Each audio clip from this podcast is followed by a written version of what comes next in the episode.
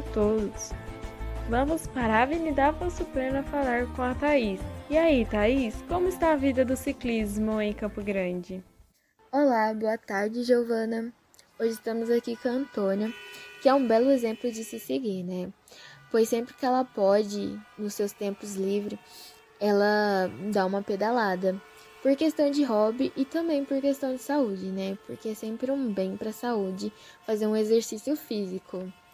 Então, Antônia, como que é a sua rotina de ciclista aqui em Campo Grande?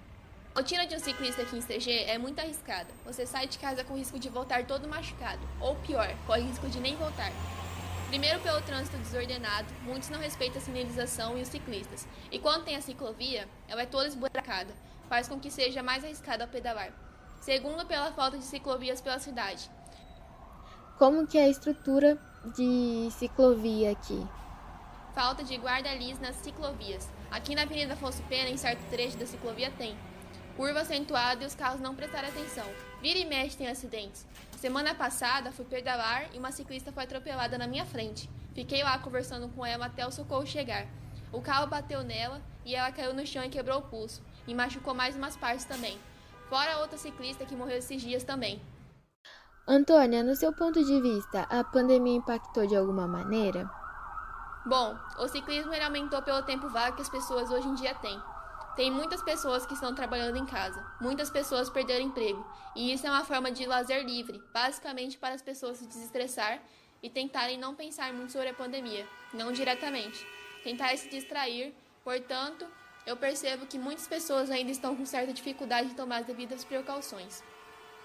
Quais seriam essas precauções no ciclismo, Antônia? As que seriam básicas para o próprio ciclista seria respeitar as leis de trânsito ao pedalar na cidade. Pedalar sempre na faixa direita, sinalizar seus movimentos, ir pelas ciclovias quando puder. Saiba quais lugares são perigosos para evitar de ir. Manter a bicicleta com manutenção em dia. Com relação à pandemia, sempre carregar sua própria garrafa de água. Estar sempre com álcool gel guardado consigo. Sempre estar com a máscara que vede o rosto. Evitar de parar em lugares com aglomerações e, com isso, pedalar com segurança. Por hoje é só. Muito obrigada pela sua entrevista e contribuição e conhecimento, Antônia. Ficamos por aqui. Obrigada, Thaís. Nos vemos a qualquer momento. Boa tarde a todos. Fiquem em casa. Passem álcool em gel, usem máscaras. Em breve tudo irá passar. Ficamos por aqui. Uma boa tarde a todos.